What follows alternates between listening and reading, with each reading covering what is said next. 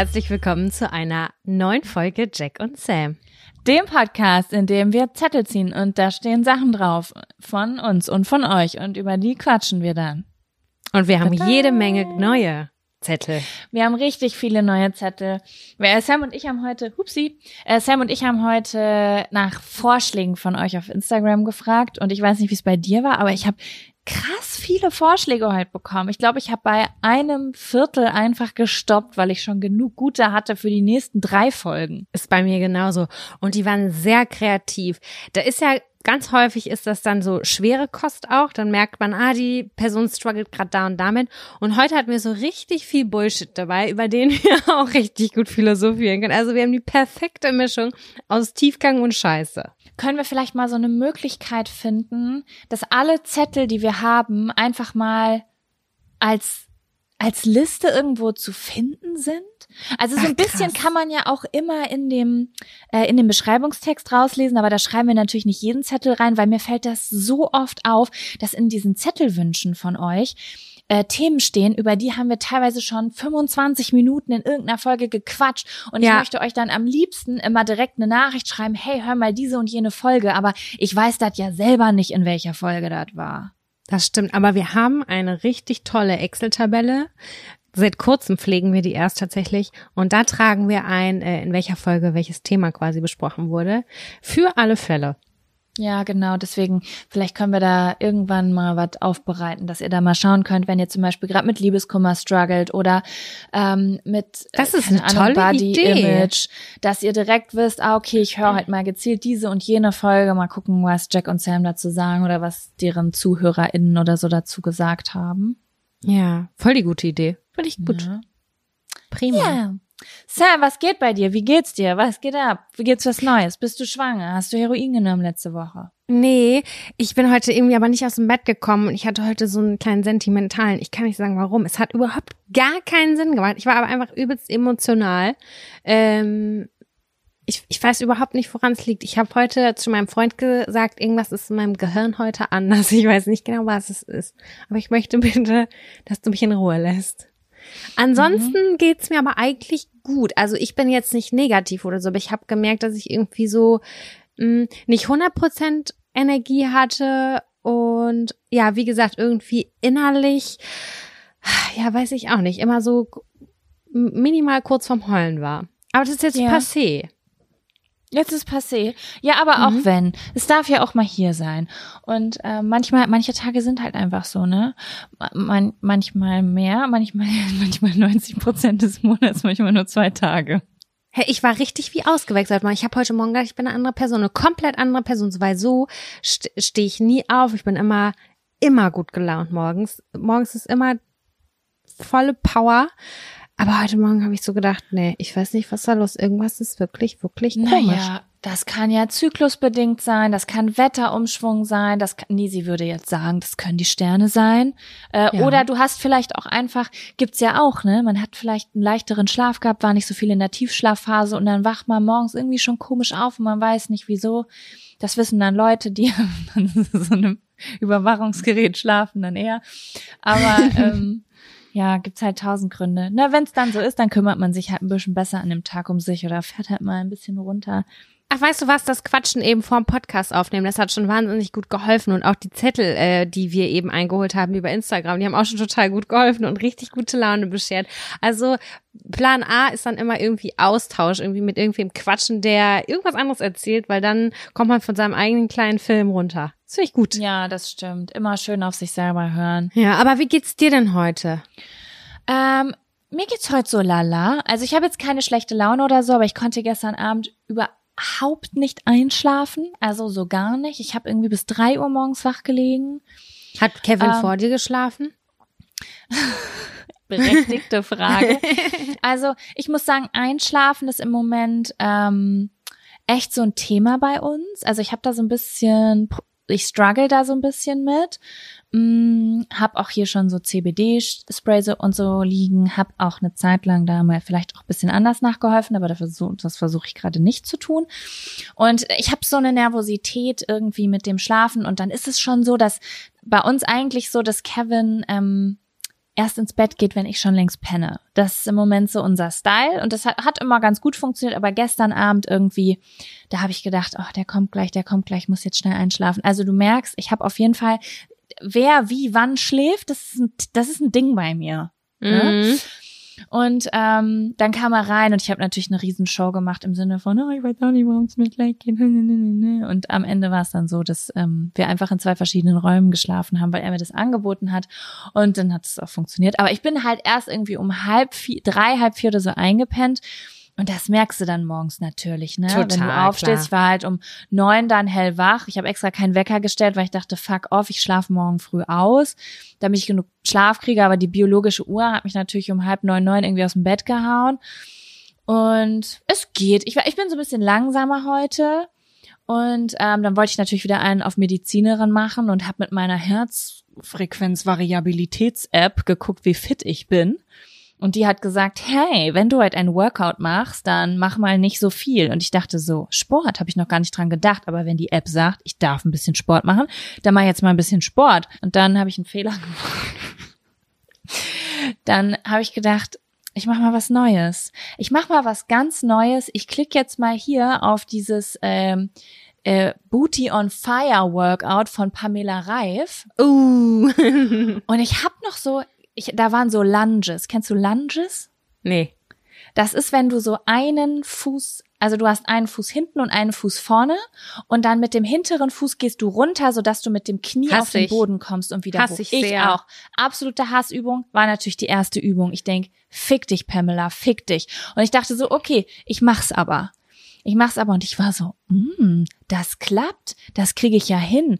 Oh, tut ein bisschen weh, aber ich war so kurz, kennst du das, wenn man so so Sachen, die man sonst eigentlich gar nicht hinkriegt und auf einmal kriegt man das hin und dann ist man so übelst motiviert und positiv überrascht von sich selber. Ja, das ist schön. Ja. Ich habe mich gefühlt, als hätte ich auf einmal spontan so eine Liegestütze hingekriegt, die ich eigentlich gar nicht kann.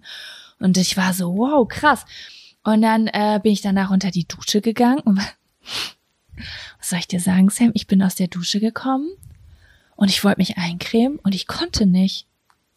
Ich musste ganz, ganz schnell, ich hatte mir die, ich habe mir die Füße eingecremt. Oh, kann ich gleich auch noch mal was zu erzählen, Sam. Ich habe mir deinen komischen äh, Rasierhubel für die Füße da gekauft. Ach was. Und dann dachte, habe ich gestern Abend benutzt und dann dachte ich so, ich creme jetzt mal die Füße ein und dann waren meine Füße so ein bisschen rutschig und dann konnte ich nicht im Bad bleiben. Ich musste, ich bin so mit angewinkelten Knien hier ins Schlafzimmer gegangen, weil ich nicht mehr stehen konnte. Hä, warum konntest du nicht mehr stehen? Wegen dieser Sportübung. Ich habe das während des Sports nicht gemerkt, aber offensichtlich bin ich, ohne es zu merken, so über meine Grenze gegangen, dass meine Muskeln gesagt haben, du kann, tut mir leid, du kannst jetzt nicht mehr stehen. Ach krass, bei mir ist das immer erst am nächsten Tag dann. Ja, ich, ich, das war mir jetzt auch was Neues, dass ich so fünf Minuten nach dem Sport, die waren wie Gummi, als hätte ich irgendwie einen Kreislaufkollaps oder sowas. Es war so krass. Ja, und seitdem liege ich hier. Jetzt habe ich aber doch schön. noch, doch noch eine kurze Frage zu deinen Füßen. Hat das gut geklappt? Also so semi, würde ich sagen. Ja? Also ich muss, also ich habe halt gestern gedacht, ich mache mal so einen richtigen Beauty-Tag. ja. Und habe dann halt so ein Fußbad genommen, weil das macht man ja bei der Pediküre in so einem Laden auch, dass die erst dieses Fußbad machen und dann benutzen die diesen Käsehobel. und dann Mhm. Habe ich das halt gemacht, aber irgendwie war ich nicht so schnell. Also Meine Füße waren irgendwie schon so richtig doll trocken und gar nicht mehr eingeweicht, als ich dann letztendlich ready war, dieses Gerät zu benutzen. Ja. Die ersten zehn Minuten hatte ich einfach nur Angst und habe den gar nicht in so einem Winkel gehalten, dass ich so richtig was machen konnte. Okay. Und irgendwann war ich dann aber on fire. dann hast Doch. du dir kiloweise. Ich war doch überrascht, was von, oh, das ist so widerlich einfach, äh, was da so, was man da so abmachen kann. Da war ich schon überrascht. Ich wusste Ja. auch jetzt, dass das, ich habe das auf meinem Bett gemacht und also auf einem Handtuch und war dann erstmal so, okay, was soll ich jetzt machen? Auf dem hm. Balkon Frau Holle spielen?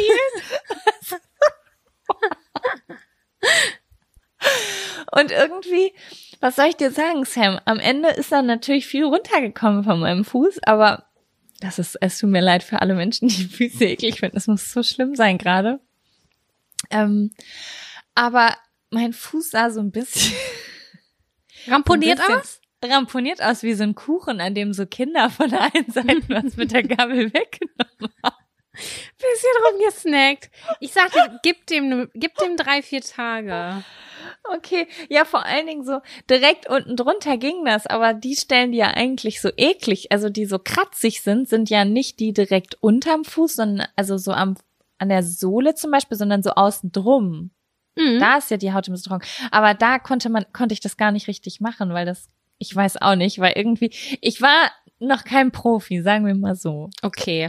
Irgendwann trifft, also dann kommt der Mut und dann denkst du so, jetzt kommt alles ab. Jetzt, jetzt bin ich radikal und das wird schön weggehobelt. Ich konnte das nicht so richtig einschätzen. Was davon ist eigentlich Hornhaut und was davon ist das, was zu meinem gesunden Fußhaut gehört. Das Mhm. konnte ich irgendwie schlecht äh, beein äh, einschätzen. Wenn du so einen Bimsstein hast, ist ja scheißegal, da kannst du ja auf deiner normalen Fußhaut drauf rumschrubbeln. Das macht ja auch jetzt nicht so viel. Das ne? Also ich bin noch kein Profi, aber ähm, äh, es ist was es- ab. Es ist was es ab. ist was ab.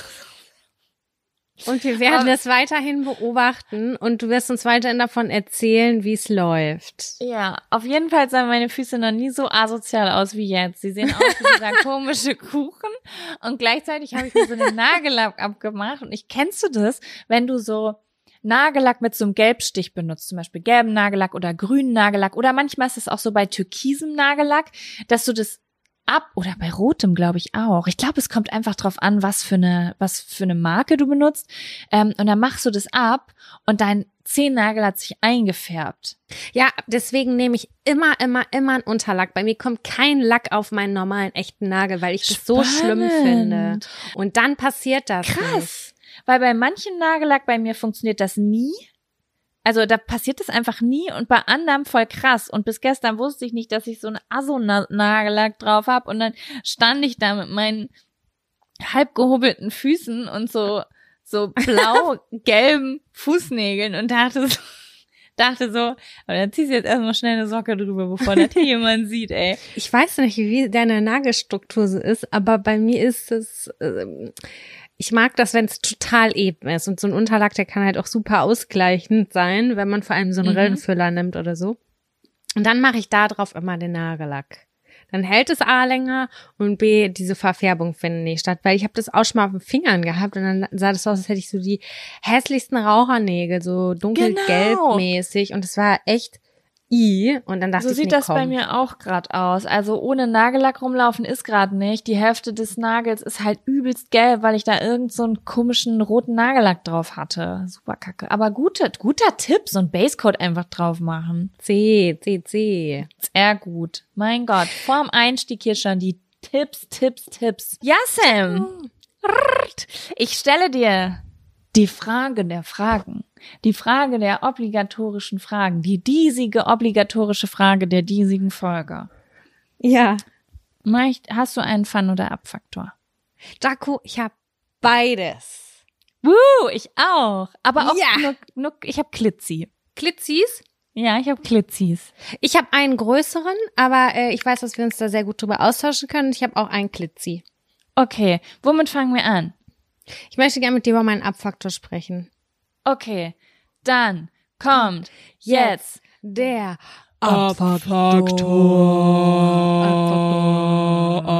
Faktor. Abfaktor.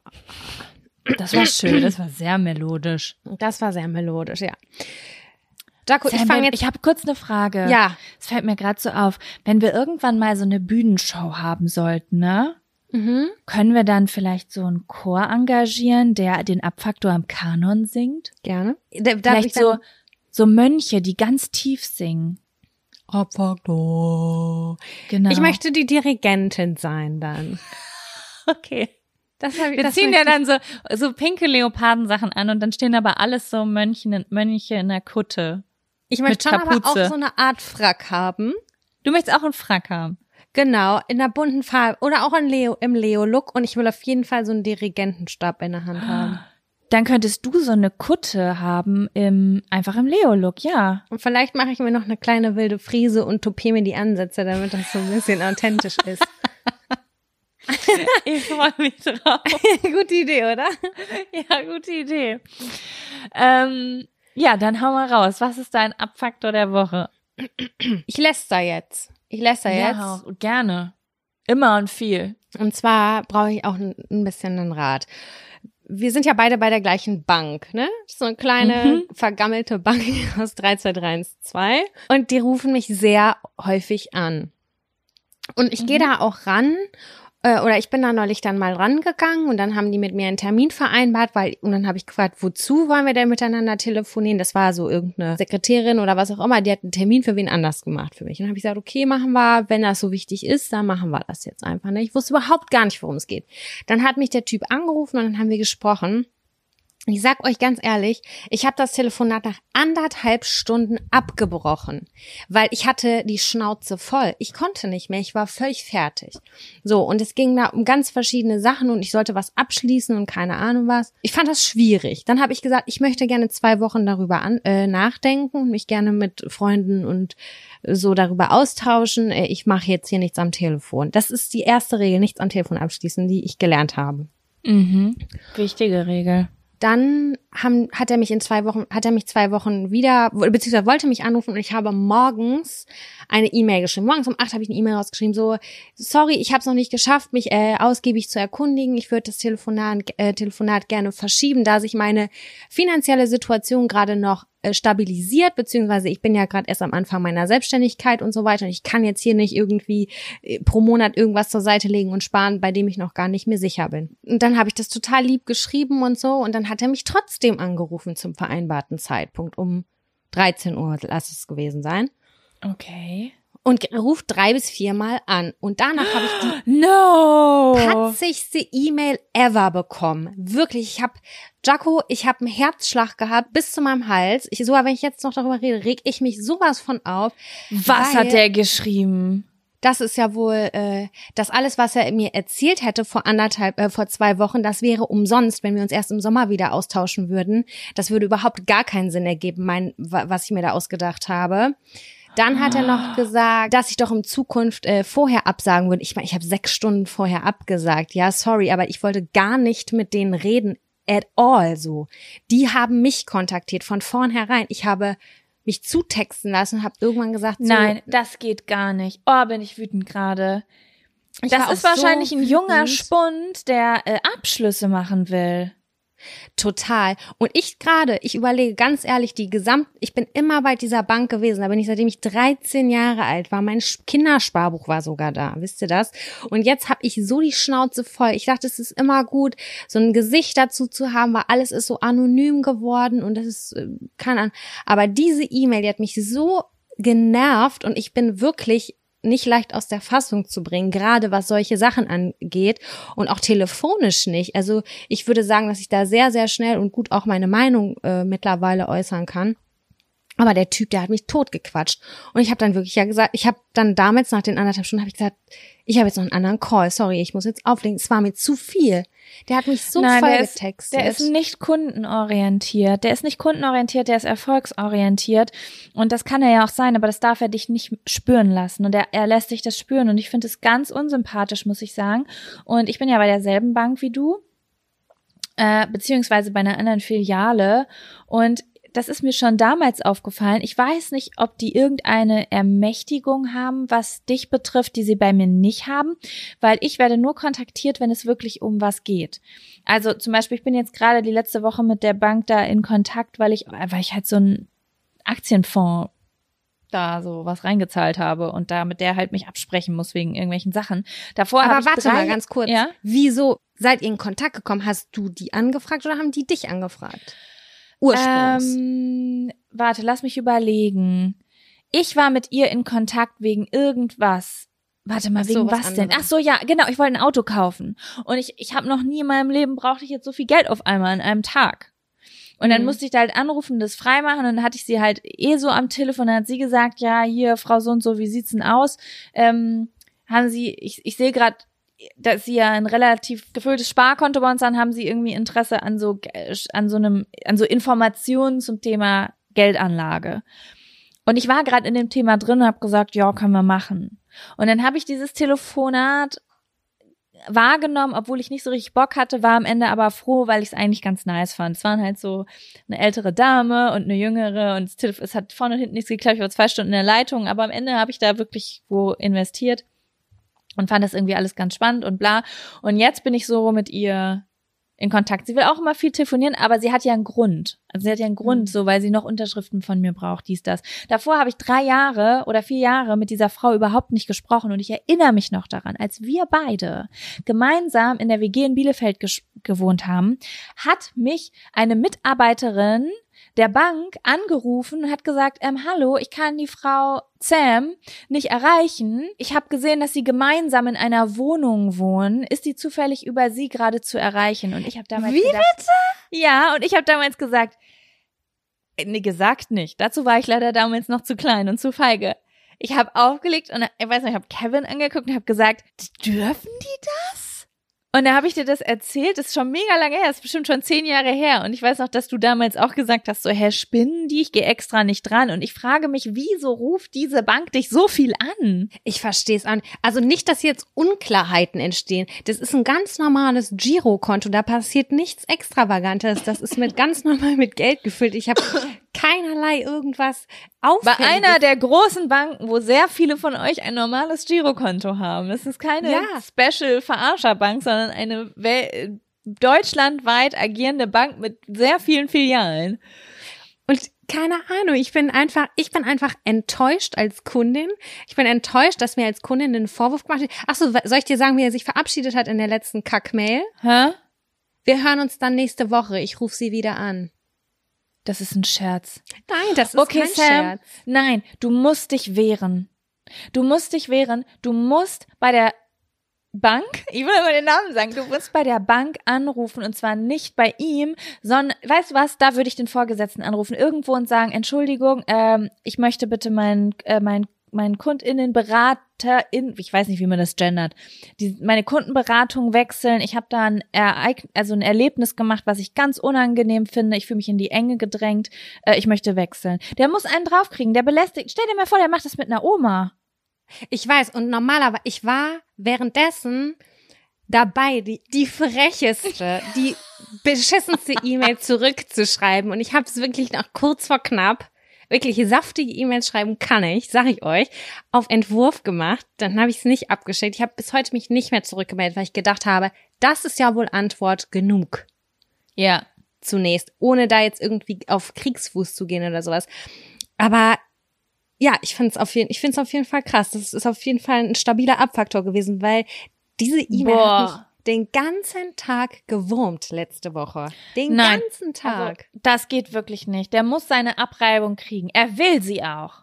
Er will sie auch, offensichtlich, sonst wird er das nicht machen. Sonst wird er dir normal zurückschreiben und bei sein, in seiner Kollegschaft da, äh, Kollegenschaft, Kolleg, whatever, äh, lästern oder so. Hier, eineinhalb Stunden verschwendet oder so. Aber das geht wirklich nee, gar nicht. Der hat, ich sag dir ganz ehrlich, dieses eine Telefonat, das wir geführt haben, anderthalb Stunden lang, hat der mich eine halbe Stunde vollgesetzt, als hätte der keine Freunde. Es sagt wirklich, als hätte der keine Freunde, äh, wie das Wetter ist und hat da so einen auf Schnack gemacht, auf gute Freunde. Und ich dachte mir so, ey, du verschwendest hier gerade wirklich total meine Zeit, weil die haben gesagt, äh, die haben nicht gesagt, wie lange dieses Telefonat geht, aber ich habe, wie gesagt, nach anderthalb Stunden abgebrochen. Wenn mich eine, eine Stelle anruft, eine offizielle Stelle anruft, dann blocke ich maximal 30 Minuten. Ja, ich habe ja letztens auch in so einem Zwei-Stunden-Gespräch gehangen, aber es war mehr so ein, eine ältere Dame macht das erste Mal eine Online-Beratung, musste so mit Zoom und Shared Screen und so klarkommen. Deswegen war ich so, ich war ein bisschen in Gönnermodus, weißt du? Ja, okay, verstehe. So, aber an sich, wenn dich da jemand, ein, ein, junger Mitarbeiter anruft und es gibt keinen Grund dafür, hä, ist ja, der arbeitet bei einer Bank, sind dann nicht effiziente Leute gefragt? Wobei ich sagen muss, schon. es ist ja auch ganz nett, ne, sich mal kurz auszutauschen. Also ich fand das ganz nett irgendwie. Ich weiß auch irgendwie manchmal, was im Leben meiner Steuerberaterin los ist äh, was die für Probleme hat und so. Ich mag das ja. Wir kommen ja auch aus einer kleinen Stadt, wo man froh ist, wenn man mal so ein paar Infos von jemandem kriegt persönlich. Aber mhm. äh, die ganze Wendung, also das in Kombination jetzt mit der E-Mail, die jetzt kam, das macht mich sauer. Aber lass das nicht auf dir sitzen. Such dir wirklich eine andere. Also du möchtest doch jetzt nicht weiter von dem betreut werden. Nee, um Gottes Willen. Ich will auch das, also ich werde mir darüber Gedanken machen. Ich wollte mich jetzt hier einfach nur mal ganz kurz auskotzen an meinem Abfaktor, dafür ist er ja da. Das habe ich mir extra schön aufgespart. Die Ja, ganze, sehr gut. Die ganze Sache habe ich mir für den Abfaktor aufgespart. Ich bin sehr gespannt. Du wirst bestimmt Nachrichten kriegen von Menschen, die in der Bank arbeiten und ihre Meinung dazu sagen. Ich bin voll gespannt. Egal, die Luft ist raus, mir geht's schon viel besser. ähm, und bin jetzt total gespannt, was dein Abfaktor ist. Äh, mein Abfaktor ist wirklich winzklitzeklein. Ähm, ich bin so ein bisschen abgefuckt von einer Suche, die ich gerade mache. Ich suche ja so gerne Sachen im Internet, ne? Also ich meine, ich bin ja gerne auf Immobilien Scout oder auf äh, eBay Kleinanzeigen und so, so, so coole Sachen suchen mag ich, schöne Sachen suchen mag ich Mhm. gerne. Ich suche gerade eine Kommode. Und ich habe mich so Oh. darauf gefreut, eine Kommode zu suchen, weil ich so eine richtig geile haben wollte und ich bin richtig frustriert. Ich gucke, ich bin jeden Tag auf eBay Kleinanzeigen und was soll ich dir sagen? Ich finde entweder nur Sachen, die nicht so aussehen, wie ich sie haben will, Mhm. oder ich finde Kommoden, die einfach 1000 Euro plus kosten.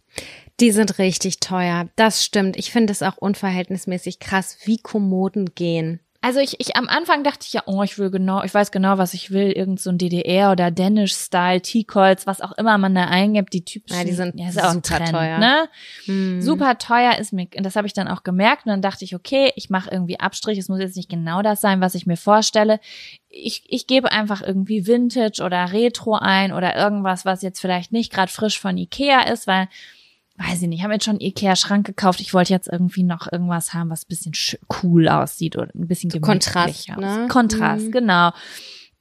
Weil wenn ich jetzt hier auch noch so eine große weiße Tüssedal äh, Schwedenkommode reinhaue, dann nee, also Verstehe ich. Hm. Das passt dann auch nicht zu euch, finde ich. ja, das ist irgendwie. Und dann dachte ich, hole ich mir so, aber ey, es kotzt mich richtig an, weil ich habe hier so den Boden voll stehen mit meinem Schmuck, mit meinen Socken und wollte eigentlich jetzt mal kurz so zwei, drei Tage recherchieren, um eine Kommode zu finden und stehe jetzt echt so ein bisschen zwischen der Frage, kaufe ich was, was nicht so aussieht, wie ich es haben will, oder gebe ich jetzt irgendwie 800 Euro, 1000 Euro für eine fucking Kommode auf? Ich glaube ja wohl nicht. Also wenn du jetzt mehr Geld ausgibst, dann kannst du die eigentlich fürs gleiche Geld irgendwann wieder verkaufen, weil die sind eigentlich wertstabil.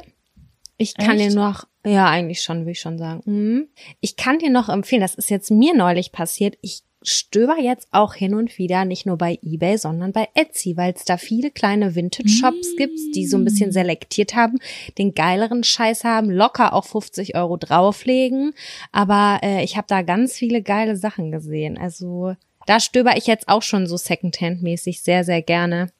Okay, da werde ich auch noch mal gucken. Vielleicht muss ich auch ein bisschen mehr Geduld haben, aber es ist so, ich mag das nicht, wenn es, wenn ich keine fertige Lösung für was habe, wenn so Sachen auf dem Boden stehen und du weißt so, ey, wenn ich jetzt dieses eine Möbelstück hätte, dann wäre hier einfach eine glatte Fläche.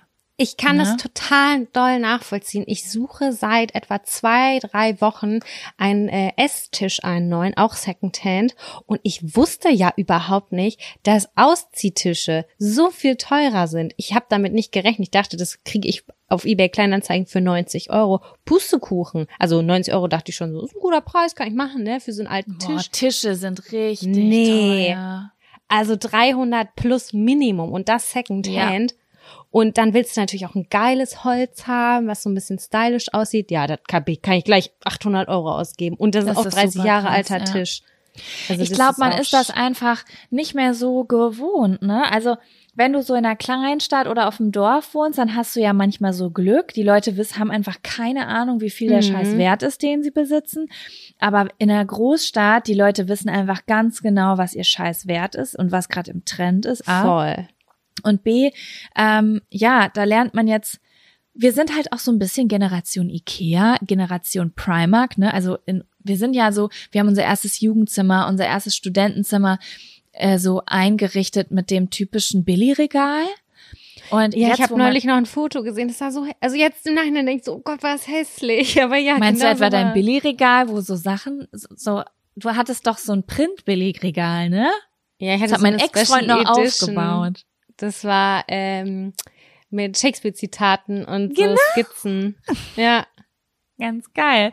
Ja, und ähm, ich glaube, da ist man dann so super Das ist dieselbe Überraschung, wie wenn du dir jetzt auf einmal, du denkst so, hm, ich kaufe mir so eine Fair Trade Jeans und dann ist es so, ich sag, oder, warte mal, ich bin jetzt gerade auf diesem, ich, ich war jetzt gerade auf dieser, diesen Shop hier von dieser Fair Trade Marke, die wollen für eine Unterhose 40 Euro haben. Was soll das denn? Das ist dasselbe Gefühl, wenn man so nicht mit dem Gefühl groß geworden ist, wie teuer Dinge eigentlich sind, wenn sie vernünftig mm. produziert wurden. Und Holz ist sauteuer gut produziert. Also sowas Hochwertiges halt, ne? Wenn es dann das noch im Trend ist, ciao. Ja, das ist, dann muss man immer Geduld haben, weil sonst, da muss ich auch ganz oft dran denken, da, an das Wort Provisorium, das hast du irgendwann mal gedroppt, so, da hast du irgendwann mal gesagt, boah Sam, ich, ich bin genervt, ich habe ganz oft mich fürs Provisorium entschieden und das fühle ich total gerade, mhm. weil man muss halt diese Entscheidung treffen. Man will natürlich auch sparsam sein und auch einen Schnapper machen. Wer will das nicht? Auf der anderen Seite willst du das auch möglichst schnell irgendwie erledigt haben und dich nicht irgendwie tausend Jahre ärgern, dass du dieses Möbelstück noch nicht hast oder was auch immer. Und da ist halt immer so ein, ja, so jede, jede Lösung muss irgendwie so individuell gefällt werden, finde ich. Das ist ja. richtig krass. Ja, das ist, ich habe das in dieser Wohnung ganz viel. Also ich habe eigentlich die meisten Möbel oder fast alle Möbel in meiner Wohnung haben so ein Boah, ich kann dir nicht mal sagen, was das für ein. Ich, ich drop jetzt was, aber das ist nicht das Holz. Ich würde jetzt Nussbaum sagen. Es ist auf jeden Fall dunkles Holz. Es ist, also es ist so Vintage-Style, aber dunkles Holz. Weißt du? Und ja. das waren alles Sachen, die waren, als wir hier eingezogen sind, sehr schnell und halbwegs günstig beziehbar. Und jetzt denke mhm. ich im Nachhinein schon manchmal so, wie mit dem grauen Sofa damals, weißt du, so, hm, wenn ich mir da echt noch ein, zwei Tage Recherche Zeit genommen hätte, dann hätte ich herausgefunden, dass ich eigentlich gerne eher ein anderes Holz in meiner Wohnung hätte.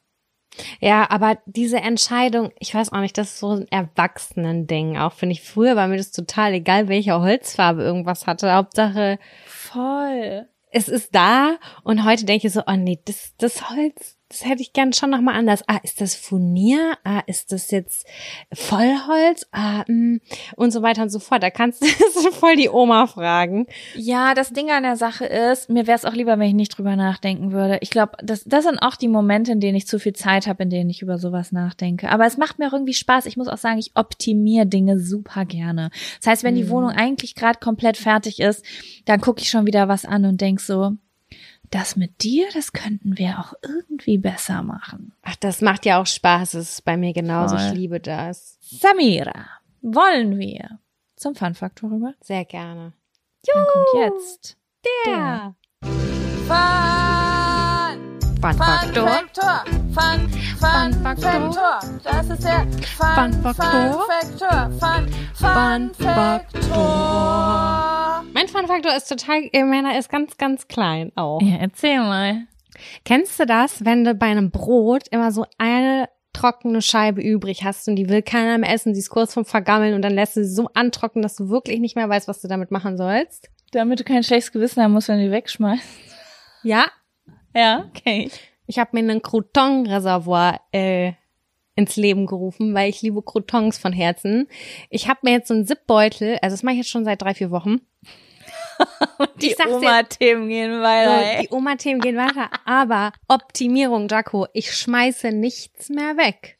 Und also, ich habe ein altes Brotstück, so ein Knus oder so, der ist wirklich schon Game Over. Oder ich habe ein Toastbrot, wo ich denke so, oh ja, ich würde, also ich habe keinen Bock mehr drauf.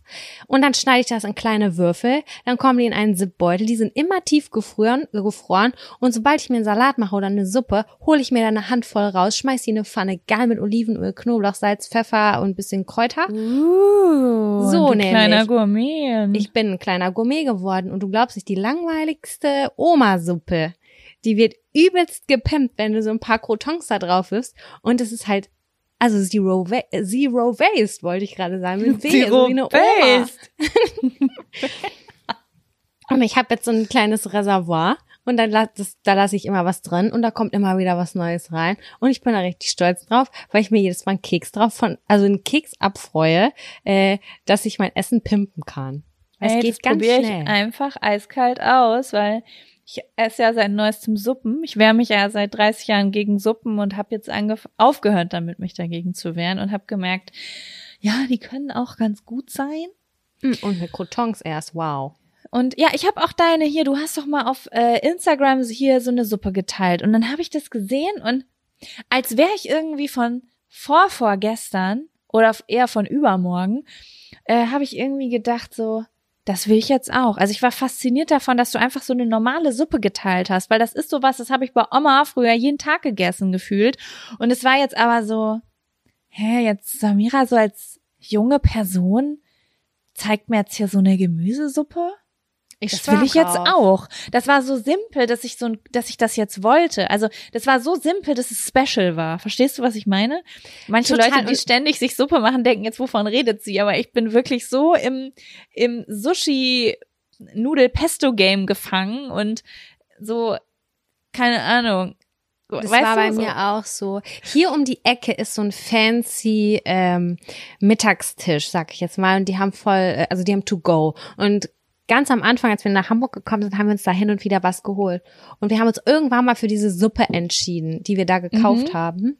Und dann dachte ich so, oh Gott, wie Premium ist bitte für eine Suppe, weil wir auch in diesem anderen Game drin waren. Und jetzt mache ich, also ein bis zweimal die Woche mache ich auf jeden Fall eine Suppe, weil es halt auch übelst easy ist. Du brauchst meistens nur Brühe und Gemüse. Das war's. Ja, mega geil. Ey, dazu, wenn man Bock hat, bisschen Brot. Eins, zwei, drei rein. Ja, richtig gut auf jeden Fall. Ich habe die ja nachgekocht, die du da gepostet hast. Das war irgendwie von Chefkoch, ne? Omas Gemüsesuppe oder so. Mm, die das war ja so gern. simpel und Mhm. sie war leider ein bisschen zu dickflüssig bei mir, aber sie war so geil sämig, wie halt früher bei Omas die Suppen waren und ich war so voll blown away, dass ich jetzt so eine Suppe gemacht habe. Cool, freut mich voll. Ja, ich mag die auch richtig gerne. Omas Gemüse. Kannst du alles reinhauen, was du willst oder was gerade Reste sind. Ja, richtig gut, ey. Mega. Und was ist dein Fun-Faktor? Äh, mein Fun-Faktor ist, ich, ähm, ich, ich habe eben einfach überlegt und da fiel mir spontan ein. Weißt du, was ich nächsten Samstag habe? Was? Ich habe eine ich hab ne Hausbesichtigung Nee, ne? Wo? in Lübbecke. Wie bitte? Ich habe einfach letzte Woche gedacht, ich glaube, ich will jetzt ein Haus kaufen. Das ist ja crazy. Jetzt bin ich aber auch ein bisschen erstaunt. Ja, ich auch. Also ich weiß nicht, es war so ein Gefühl, vielleicht ist es nächste Woche auch schon wieder weg. Ich habe mir vor einem Jahr schon mal einen Bauernhof angeguckt in Oberbauerschaft. Das, da war ich ja Mhm. da und dann stand ich, ich muss manchmal Dinge erleben, um zu merken, dass ich die will oder nicht will. Ich stand da drin und war so, ciao, ich bin weg, auf gar keinen Fall. Mhm. Ähm, und irgendwie weiß ich auch nicht, habe ich letztens so, keine Ahnung, ich habe so über Geldanlagen gesprochen und äh, weiß ich nicht, mit so einfach so Zeug, so über Geld und über Immobilien und habe gedacht, ich bin jetzt auch schon irgendwie eine Oma, also so auf eine Art und Weise, da kann man ja sogar jetzt mal so Erwachsenenentscheidungen machen, wenn man das will. Und dann habe ich zu Kevin gesagt, weißt du, was ich richtig gern hätte? Ich hätte gern ein Haus in Lübbecke, was aber nicht so teuer ist, also was so ein bisschen günstiger ist. Es muss nichts krasses sein. Ich muss jetzt nicht das Haus meines Lebens kaufen, wo ich drin alt werde oder so. Mhm. Aber ein Haus, wo ich sage, das ist schön, das ist klein und die monatliche Rate ist mega gering. Also ich, ey Sam, wenn du dir anguckst, manche Häuser, ne, wenn du dafür einen Kredit aufnimmst, der die monatliche Rate ist so gering, das ist ein Drittel von meiner Miete, die ich hier in Berlin zahle. Oh Gott, ja, es lass uns nicht drüber reden, da krieg ich Bauchschmerzen. Also, das ist jetzt nachdenke. kein Scherz. Ich kann mir eher ein günstiges Haus in Lübbecke als Hypothek und eine Wohnung in Berlin leisten, als eine neue Wohnung in Berlin, ein bisschen zentraler. Ist kein Scherz.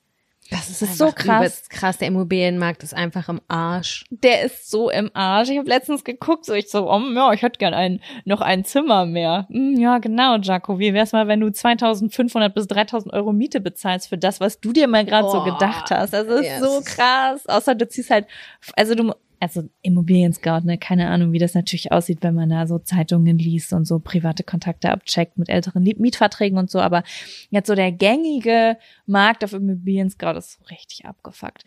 Naja, Aber da das ist jetzt ja gar kein kleiner Fun-Faktor. Das möchte ich jetzt mal kurz einordnen. Das ja, ein das ist, das ist schon ein kleiner Fun-Faktor, weil du kennst mich doch. Also vielleicht in der nächsten Aufnahme werde ich dir sagen, oh, ich bin doch nicht hingegangen, ich habe abgesagt oder ich war da und war doch nicht. Ja, oder also, du sagst uns, ach, ich habe jetzt übrigens ein Haus gekauft. ja, wer weiß, ich weiß nicht. Auf jeden Fall, ich gucke immer, weil ich weiß nicht, ob du es ich habe, ich weiß nicht, ob ich das schon mal erzählt habe, ich hatte immer so einen Kindheitstraum, dass ich irgendwann mal mein Elternhaus kaufe. Und Ja. deswegen habe ich immer so einen Suchauftrag in Lübbecke schon so seit fünf Jahren, dass mir so Häuser ausgespielt werden, zwischendurch per Push-Nachricht, weil ich immer denke, irgendwann stolper ich über was, was mich interessiert. Deswegen komme ich überhaupt nur zwischendurch auf sowas, weil ich halt so Push-Nachrichten kriege. Mhm. Und ähm, ja, da wurde mir so ein Haus ausgespielt, was einfach direkt oben bei uns an der Schule ist. Ach, geil. Ja, und so mit so Wintergarten und so, das war richtig so schön. Also richtig Oma-Style, so, so, da waren Sachen drin, wo man erst so denkt, "Uah, das geht gar nicht, aber so, wo ich so dachte, Das ach, macht das doch auch Spaß dann. Genau, Ich finde nämlich, ein Haus muss Charakter haben und da muss irgendwie was drin gelebt haben und dann kann man sich vorstellen, was hier alles passiert ist und wer hier so gewohnt hat und wer diesen Türgriff schon 70.000 Mal angefasst hat. Ich finde das alles super spannend. Deswegen würde ich auch immer bevorzugen, ein schon bestehendes Haus zu kaufen, statt ein neues zu bauen. Diese Diskussion hatte ich auch letztens mit meiner Nachbarin, die nämlich gesagt hat, sie steht so krass auf diese Bauhäuser. Neue? Und dass sie, ja, also ich, ich wusste das auch nicht, wenn man jetzt einfach Bauhaus eingibt, Ach so. also nicht so Kunst oder ich weiß gar nicht, ob das zusammenhängt, einfach so Bauhaus, Haus oder so auf Google, dann kommen diese typischen modernen, einfach diese eckigen Ka Kästen. ja, doch, die sind von der Kunstepoche so abgeleitet. Ach, ist wirklich. Ach, Ja. guck. Ähm, genau. Und dass sie das so geil findet und dass sie, weil sie die so geil findet, sie definitiv auf jeden Fall so neu bauen würde. Und ich habe mir so anguckt, ich muss sagen, ich finde die Häuser von außen nicht schön, obwohl das ja voll der Trend gerade ist. Es ist mir ein bisschen kühl, muss ich sagen. Von innen sind die oft natürlich sehr geil, weil die sind mega hell, richtig große Fenster bis zum Boden alle und so teilweise. Mhm. Das finde ich schon ganz nice. Aber dann saß ich da so und habe mit ihr richtig lange diskutiert, weil ich gesagt habe so, ey, irgendwie, ich verstehe, ich bin ja eigentlich auch immer Fan so von neu. Ich mag ja neu und ich mag auch eigentlich so individualisierte Sachen. Also Sachen so zusammenstellen, wie man das haben will. Und wenn man sich so ein neues Hand aufs Herz, ich habe mir die Preise angeguckt, das ist halt, also du kannst fast, also du kannst genauso günstig bauen wie kaufen. Mhm. Nur, dass du halt das hast, was du haben willst. Aber das ist nicht dasselbe Feeling für mich. Also, wenn, ich finde, so ein Haus suchen und finden, so, das ist das, das ist, ich habe so ein, so ein Stück gefunden, das finde ich ist schon noch ein herzerwärmenderes Gefühl, als sich da jetzt so was Neues hinzustellen. Ich weiß nicht, wieso ich das, das ist sowas Ist bei mir genauso. Ich kann das auch nicht. Ich glaube, da ist dann diese Passion, äh, da irgendwie was, das möglichst Geilste rauszuholen. Und für mich ist halt auch total schwierig, Entscheidungen zu treffen. Ich weiß, als meine Eltern damals gebaut Safe. haben, diese Entscheidung zu treffen, soll da das Fenster hin und da das Fenster hin. Und ich weiß, dass meine Eltern sich im sehr geärgert haben über manche Entscheidungen, die sie getroffen haben, weil sie gesagt haben, das war so dumm, hätten wir das gewusst, das war so dämlich, wirklich. Und äh, das weißt du. Also keine Ahnung, wenn wenn das alles schon steht, dann kann ich das halt optimieren und mich Ja. nicht über mich selber ärgern. Nee, Sam, das kann, also das, da, ich, ich sage dir, wenn die mich fragen würden, ähm, keine Ahnung, wo soll die Küchenzeile hin in diesem Raum? Ich sage dir, ich liege drei Nächte wach, gucke an die Decke und das muss ich alles einzeln, das muss ich durch meine Emotionen durchjagen, immer und immer wieder. Und das, wenn ich das mit jeder Ecke von einem Haus mache, ey, ciao, dann bin ich 60. Ja, das Und, ist bei mir äh, nicht anders. Boah, das Mhm. stelle ich mir schon irgendwie. Das Einzige, was ich geil finde, ich, ich weiß nicht, ob du das nachvollziehen kannst, ich stehe so übelst heftig krass auf amerikanische Häuser. Mhm. Ähm, und ich wusste das gar nicht. Es gibt echt so Firmen, da kannst du so Fertighäuser, amerikanische Fertighäuser kaufen und bauen auf dein Grundstück. Und es sind so richtig diese Traumhäuser aus den amerikanischen Filmen mit der großen Veranda und so offenen großen Küchen und sowas. Ich verstehe das schon, ich finde das auch super toll. Ist ja klar, es sieht immer super Das find gemütlich ich aus. Ich weiß nicht, ob ich eine romantisierte Vorstellung vom Hauskauf habe. Ich habe das auch letztens schon zu Kevin gesagt. In meinem Kopf ist es so, ich sehe was, das will ich haben, dann kaufe ich das fertig. Ja. So, okay, das gehört jetzt mir. Und so ist es natürlich nicht, bestimmt nicht. Das ist bestimmt, ach, keine Ahnung, Anwalt, Spar, hier, Bank, bla. Notar. Das ist bestimmt ja. ganz anstrengend alles. Und wenn ich daran schon denke, das würde mich schon abhalten, überhaupt sowas zu machen, da finde ich es halt geiler. Ja, das möchte ich mieten. Okay, hier unterschreiben Sie fertig. Sie können nächsten, zum nächsten ersten einziehen. Ähm, aber wenn du ein Haus baust, das ist, oh, da musst du ein Grundstück finden.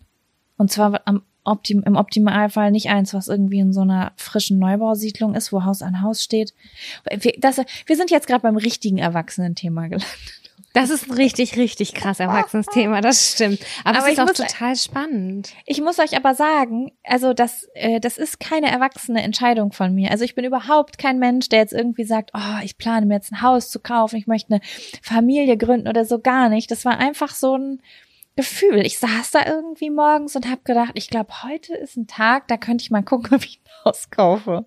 Du, aber ich glaube, das ist auch ganz häufig so, dass es dann die richtigen Entscheidungen sind. Ganz häufig ist diese Motivation, die einfach aus einem raus geboren wird und das kann man auch auf ganz, ganz banale Sachen übertragen. Heute stelle ich das Zimmer um oder so. Das braucht man sich nicht groß vornehmen und sagen, darum kümmere ich mich jetzt den ganzen Februar 2021. Das kommt aus dem Bauch heraus, dann guckt man, dann macht man und am Ende schafft man damit auch was. Ich liebe diese Tage, die sind super. Voll. Ich habe schon letztens zu Kevin gesagt, die Energie, die ich an dem Tag hatte, als ich das hatte, war exakt dieselbe Energie wie die Energie, mit der ich den Hühnerstall mit dir gebaut habe, der erste Tag, der Plan. Es ist exakt dasselbe. Ich hoffe, dass es äh, länger hält als äh, unser Hühnerstallplan. Aber es ist eine gute Voraussetzung. Voll, oder? Sehr, sehr Also, gut. Ach mein Gott, das Wann guckst du dir das unter, noch mal an? Untervermieten oder Familie einziehen lassen. Äh, wahrscheinlich nächsten Samstag. Ja, dann kannst du uns ja nächste Woche updaten. Ja, ich werde euch updaten, ob ich äh, auf dem Dorf sitze mit meinen Schlappen und einem Kaffee in meinem Wintergarten und sag, und hier wohne ich jetzt. Ja, da bin ich gespannt. Ich kann, also ich hätte auf jeden Fall Bock drauf. Für mich wäre es voll praktisch. Für dich. Ich wollte gerade sagen, ey, Gästezimmer ist immer free. ja, mega nice. Ja, okay, Sam. Wir quatschen jetzt schon eine Stunde, Ja, es wird Zeit, den ersten Zettel zu ziehen, wa? würde ich auch mal sagen. Okay, ähm, Ich cool. bin dafür, dass du anfängst. Okay. Boah, ich bin so aufgeregt. Nein, die Zettel sind wirklich so kreuz und quer. Von Fake-Orgasmen zu äh, Kriterien einer Jogginghose ist da alles mit bei. Stimmt. Wir haben wirklich, wir haben wirklich, wir sind breit aufgestellt heute.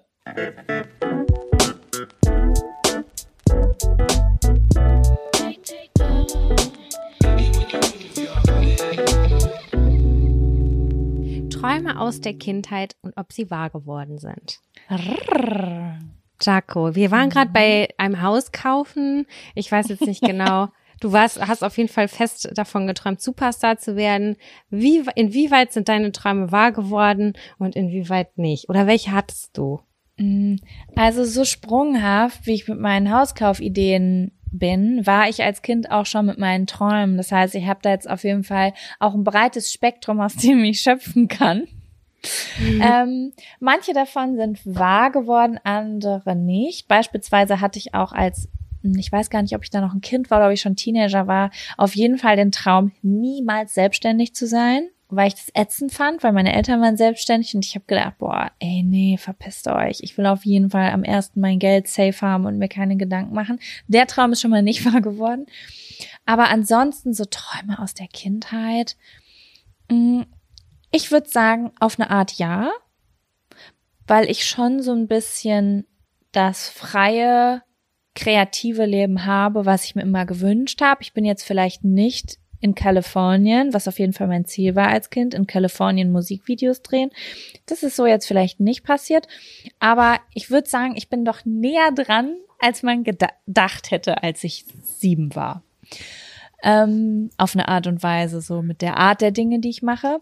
Es gibt ein paar Sachen, die, ein, zwei Sachen, die ich, also Träume, die ich als Kind hatte, äh, die sich nicht erfüllt haben, von denen ich aber hoffe, dass ich sie noch machen werde. Aber das Willst kann du ich die leider verraten? nicht. Ich kann es leider nicht verraten, weil ich habe so eine komische Sache. Ähm, sobald ich das ausgesprochen habe, dass ich das machen will, mache ich das nicht mehr.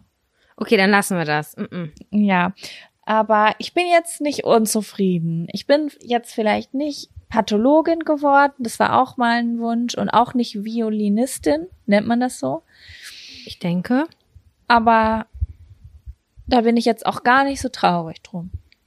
Okay, das ist eigentlich, das ist eine ganz schöne und gute Quote. Und du hast auch noch deinen Traumboy gefunden, den du äh, bald heiraten wirst. Ja, wobei eigentlich wollte ich jetzt als Kind eher, dass das Aaron Carter wird. Gut, die Ähnlichkeit ist jetzt nicht so Das unbedingt muss ich dir mal gegeben. sagen, ne? Weißt du, dass ich niemals in meiner ganzen Kindheit und Jugend äh, mir die perfekte Liebe gewünscht habe? Das ist mir mal so aufgefallen. Ich habe heute die erste Folge von der Bachelor geguckt und ähm, da ist mir eine Sache aufgefallen, die auch viele, äh, die ich auch oft sehe bei Menschen. Ich wollte gerade sagen bei Freundinnen, aber es ist bei äh, Frauen wie bei Männern um mich herum, dass ganz viele schon ganz früh diesen Traum haben von der großen Liebe. Das hatte ich nie auf dem Schirm. Nee, ich auch nicht tatsächlich. Hab mich irgendwie, ich hatte irgendwie andere Wünsche und dachte, dass das passiert halt nebenbei irgendwann Das ist- zufällig. Genau, und dass man da irgendwie so ein Urvertrauen hatte, dass das irgendwann passiert. Genau. Ja, beziehungsweise, ich hatte gar nicht so jetzt auf dem Schirm, dass ich auch, also ich war nie für Heirat, gegen Heirat oder so traditionelle Sachen, sondern ähm, ich fand schon Männer schon immer gut. Aber ich habe mir jetzt nicht vorgestellt, oh, ich will mal heiraten oder oh, ich will mal mit jemandem für immer zusammenbleiben. Ich habe jetzt gedacht, Hauptsache, ich bin regelmäßig verliebt. Das fände ich ganz cool. Weil das fand ich immer spannend, auf jeden Fall. Wieder mal was, also mal was gekriegt, nachdem man nicht gefragt hat. Das ist ja auch schön. Es ist eigentlich ziemlich, ziemlich perfekt, dass das dann Ja. passiert, wenn man da gar nicht drauf hofft. Dann, Voll. dann sagt man ja, geschieht es irgendwie leichter. Weiß Wie mit der Winterjacke, Sam. Wenn du eine Winterjacke brauchst und losziehst, du wirst sie nicht finden. Du wirst sie nicht finden, das stimmt. Das ist bei mir Ja. bei der Jeanshose. Sie Wirst läuft du nicht über den finden. Weg, wenn du kein Geld Mhm. hast. Genau, genau so ist das. Ja. Sam, wie sieht's bei dir aus? Hattest du als Kind Träume und haben die sich erfüllt oder nicht? Bist du traurig drum oder froh drum? Also als Kind wollte ich ja ganz, ganz doll irgendwas mit Astrologie zu tun haben, ne? Also ich wollte No unbedingt way. ja. Doch, ich wollte Astronautin werden. Ich, aber das habe ich dann ja verworfen. Astronomie. Astrolo Ich glaube, wollte- Astronomie ist so, ist so Astronautin werden und Astrologie ist, glaube ich, so Sternzeichen. Das mit und so. Stern, ja, stimmt. Astronomie. Ja, ich wollte auf jeden Fall Astronautin werden. Und das war ein ganz, ganz großer Kindheitswunsch und auch sehr, sehr deep verankert. Von dem bin ich, also da habe ich nicht mal ansatzweise versucht, äh, was zu machen, weil ich schon ungefähr mit elf gemerkt habe, dass Physik mir nicht liegt und Chemie auch nicht und Mathe auch nicht. Das wird also nix. Also da muss ich sagen, ähm, habe ich vorzeitig die Flinte ins Korn geworfen. Ist aber kein Problem weil äh, eigentlich auch andere Sachen sich relativ gut erfüllt haben. Ebenso wie du wollte ich immer angestellt sein. Ich wollte immer in einem großen Konzern arbeiten und Ja. dachte, das ist das Allercoolste der Welt. Ich wollte mal super gerne äh, bei einer das hat sich schon später entwickelt, aber so gerne bei einer Fluglinie arbeiten, aber nicht als Flugbegleiterin, sondern als Designerin. Da das Corporate Design entwickeln und das habe ich immer super spannend gefunden. Habe aber relativ Krass, schnell das wusste ich gar nicht. Mhm. Das war immer, weil ich immer dieses ganzheitliche äh, Design, so auch äh, zum Beispiel, wenn du mit Emirates oder Etihad oder so geflogen bist, dass selbst der Lippenstift farblich passte zu den Fluglinien und sowas. Also das hat ich, das hat Du mich immer aber schon auch gut in, fasziniert. das liegt dir aber auch, ne? Die Liebe zum Detail, das liegt dir total. ja. Ich würde fast sagen, dass ich habe da auch ein paar Sachen von dir gelernt. Ich achte seit, äh, ich achte da mehr drauf, seit ich das bei dir entdeckt habe. Also ich denke da öfter drüber nach, ob die Liebe zum Detail dabei ist. ich glaube auch, dass man da so ein bisschen so drauf achten kann und dann sich auch antrainieren kann oder so. Oder was heißt, man muss das ja gar nicht trainieren, aber ich kann das schon, schon verstehen, wenn man sich mehr darüber austauscht, dass einem noch mehr auffällt. So meine ich das eigentlich. Ja, da habe ich Mhm. früher gar nicht drauf geachtet. Aber das, äh, da, das kannst du echt gut, da ist so ein gutes Auge für. Deswegen, aber voll spannend, dass du, dass du das früher schon so gemerkt hast, dass das so das, dass das so dein Ding ist. Ja, dachte, aber dann wusste ich, dass die Strukturen irgendwie doch irgendwie anders sind. Und ähm, ja, dann hat sich das mit der Selbstständigkeit ja erst tatsächlich vor kurzem äh, äh, ergeben. Aber ich weiß auch, dass ich in irgendeiner Form kreativ arbeiten kann. Und das macht mich mega glücklich. Ich glaube, ich war noch nie so glücklich wie in den letzten zwei Monaten. Und äh, das macht einfach total viel Spaß, denn dahingehend, dass man wenn man groß ist, das arbeiten kann, worauf man Lust hat und das, was man richtig gut findet, das ist auf jeden Fall ein Wunsch, den ich mir erfüllt habe. Und dann habe ich mir noch zwei andere Wünsche aufgeschrieben. Ähm, ich wollte schon als Kind immer gerne organisiert sein. Das hatte eigentlich nur den einzigen, Really? den Grund, dass ich immer gefunden habe, schon als Kind immer fand, dass meine Eltern nicht organisiert genug sind. Und äh, das hat mich genervt früher. Mhm. Und ähm, das hat mich auch im Nachhinein noch häufig genervt. Und ich habe immer für mich gesagt, ich werde anders als meine Eltern. Ich habe die perfekte Buchhaltung. Ich werde das alles super abheften. Äh, ich weiß, wann das Klopapier alle ist. Und keine Ahnung, meine Eltern waren halt irgendwie so Lebemenschen. Und mhm. schon auch schon auch strukturiert und organisiert. Aber ich wollte das besser machen. Ich wollte, keine Ahnung, ich, ich weiß ich auch nicht. Ich wollte da einfach das optimieren. Und dann mhm. habe ich mir noch aufgeschrieben, dass egal in welch, welche Voraussetzungen es gibt, dass ich immer ein liebevoll gestaltetes Zuhause habe. Weil auch das kommt aus dem Elternhaus heraus, ähm, dass meine Eltern beide meiner Meinung nach nicht die Liebe zum Detail hatten. Und es hat mich mhm. genervt, schon als Kind. So, dass die, die dass es keine Servierten gab oder dass irgendwie das nicht zu dem gepasst hat, dass wir irgendwie zehn verschiedene Glasformen haben. Das hat mich immer abgefuckt, schon als Kind. Das hat mich so hardcore genervt. Krass. Dass ich gesagt habe, ich werde eines Tages ein glattes Set Gläser haben. Ich werde das alles irgendwie, ich keine Ahnung, ich werde versuchen, das, das so einheitlich oder so dahingehend so zu gestalten oder auch Geld zu investieren, dass ich mich daran erfreue und nicht zu denken, geil, ich habe schon wieder ein Senfglas mit Henkel in der Hand. Ich habe keinen Bock draus zu trinken. okay, Wirklich. sie waren mehr die pragmatischen Menschen auf jeden Fall. Ja, also die, die hatten halt schon irgendwie einen ganz besonderen Stil auch. Also es soll gar nicht klingen, als hätten keinen Geschmack gehabt, aber es war nie mein Geschmack. Und auch heute, uh wenn ich in die Elternhäuser, also in meine, in das Zuhause meiner Mama oder meines Papas gehe, dann denke ich immer so, oh Gott, ey, bei meinem Papa denke ich immer, es ist viel zu, viel zu kitschig, viel zu viel. Und bei meiner Mama denke ich immer, hier fehlt die Liebe zum Detail, die Blumen. Und das habe ich äh, für mich verwirklicht, dass ich mich darin wohlfühle. Voll schön. Ja, krass, da habe ich noch nie drüber nachgedacht. Ich glaube, über sowas habe ich als Kind nicht nachgedacht. Ich habe das einfach, das war so da, wie es war. Also, also, das war nicht mein Geschmack unbedingt bei uns zu Hause, aber es war gemütlich immer und deswegen habe ich da nie drüber nachgedacht, aber mega spannend. Das hast du ja jetzt auf jeden Fall. Diese Liebe zum Detail zu Hause und die Harmonie, die hast du ja total. Ich, ja, also, das und war auf jeden Fall auch ein und die Handschmeichlergläser. Ja, wenn du dich, wenn du dich halt irgendwie so häufig drüber geärgert hast und gedacht hast, boah, dieses, diese Kommode ist so hässlich des Todes, das, ja, dass du dadurch halt ganz andere Ziele für dich definierst oder dein Geschmack irgendwie sich anderweitig voll festigt, aber ja. Ich, äh, ich muss gerade an was denken und ich frage mich, ob das daherkommt. Ähm, ich habe letztens mit meiner Mutter darüber geredet. Meine Eltern wollten damals mal auswandern. Mhm. Ich weiß, also ich weiß, dass das damals mal zur Debatte stand, weil meine Eltern kamen, oh mein Gott, ich bin so krass wie meine Eltern, alle zwei Jahre mit irgendwas Neuem Verrückten, kompletter Jobwechsel, Umzug, whatever.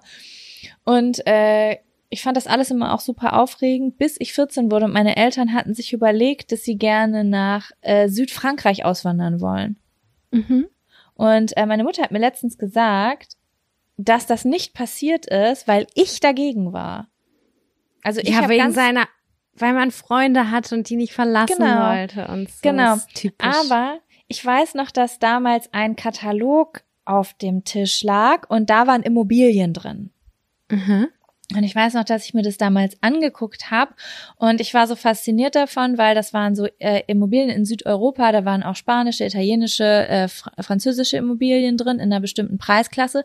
Und diese Preisklasse war halt ungefähr in der Preisklasse des Hauses, in dem wir gewohnt haben. Und wir hatten so ein ganz kleines Neubau Einfamilienhaus, was wirklich sehr günstig war, auch nicht unterkellert und sowas, ne? Also so sehr günstig und zu demselben Preis gab es in diesem Katalog Häuser in Südeuropa, die halt einen Pool hatten.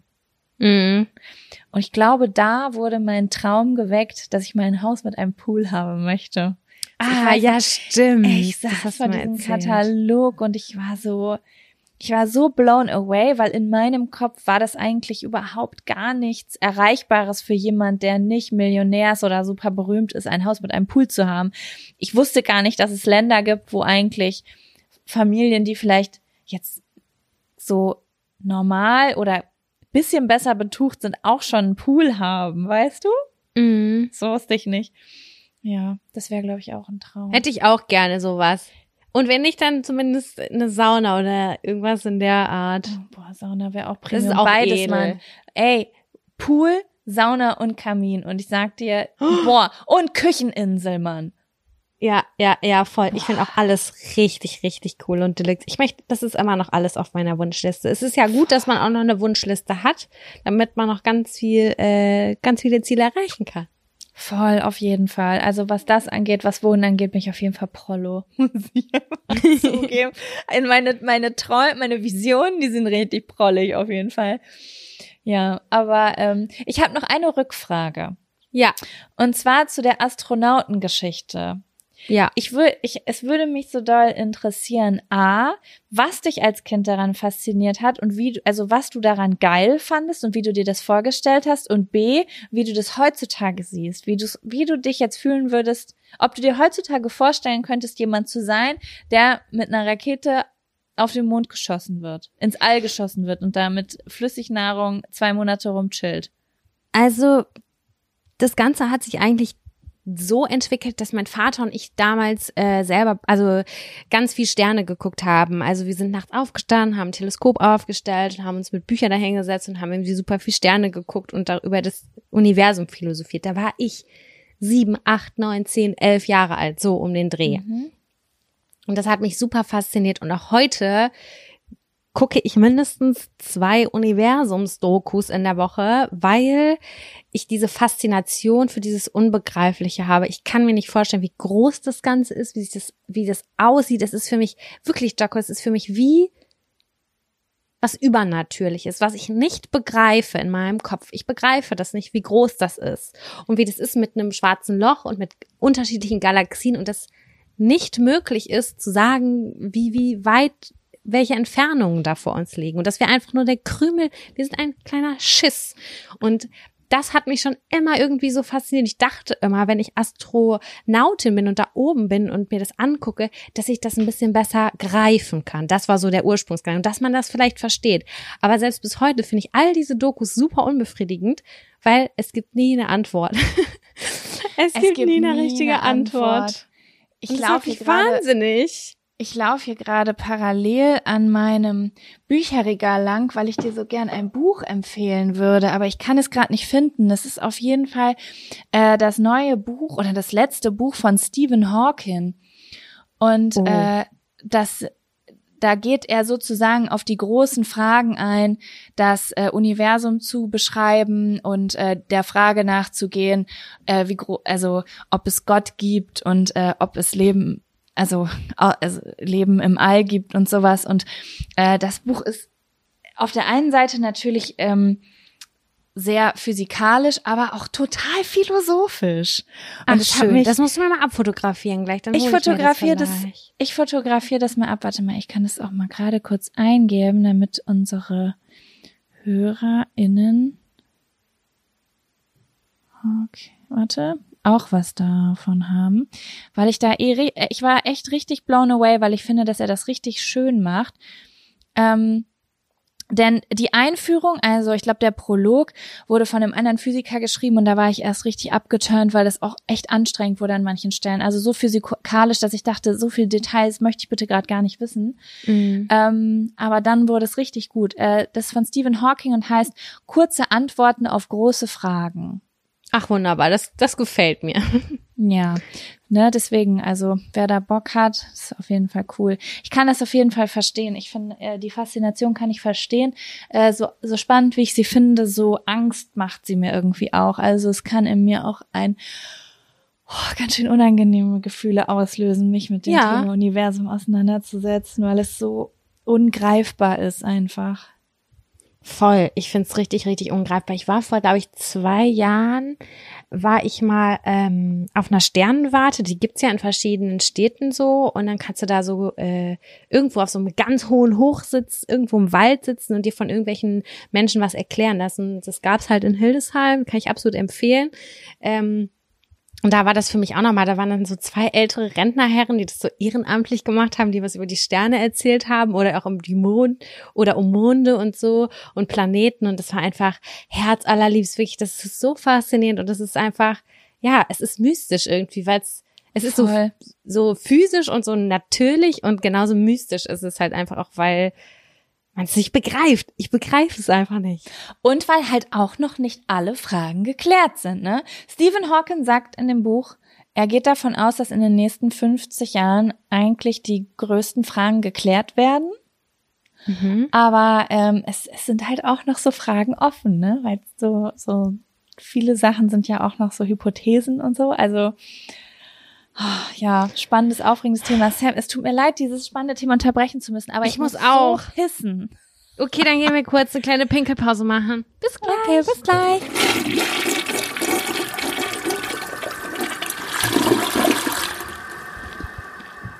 So, da bin ich wieder. Jaco, magst du jetzt noch einen neuen Zettel ziehen? Ja. Du musst Sehr Stopp sagen, gut. ich habe eine Liste. Stopp.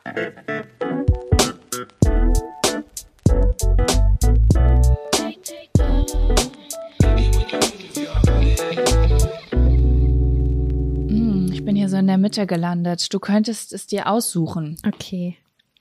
Ähm, ich habe einmal Orgasmus beim Sex und einmal Sternzeichen, Mondzeichen, Aszendent.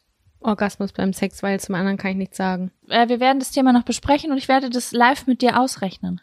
Okay. Also, Wie ist es so? Hattest du schon mal einen Orgasmus beim Sex? hattest du schon mal einen Orgasmus beim Sex? Ja. Und du? Ja, ich auch.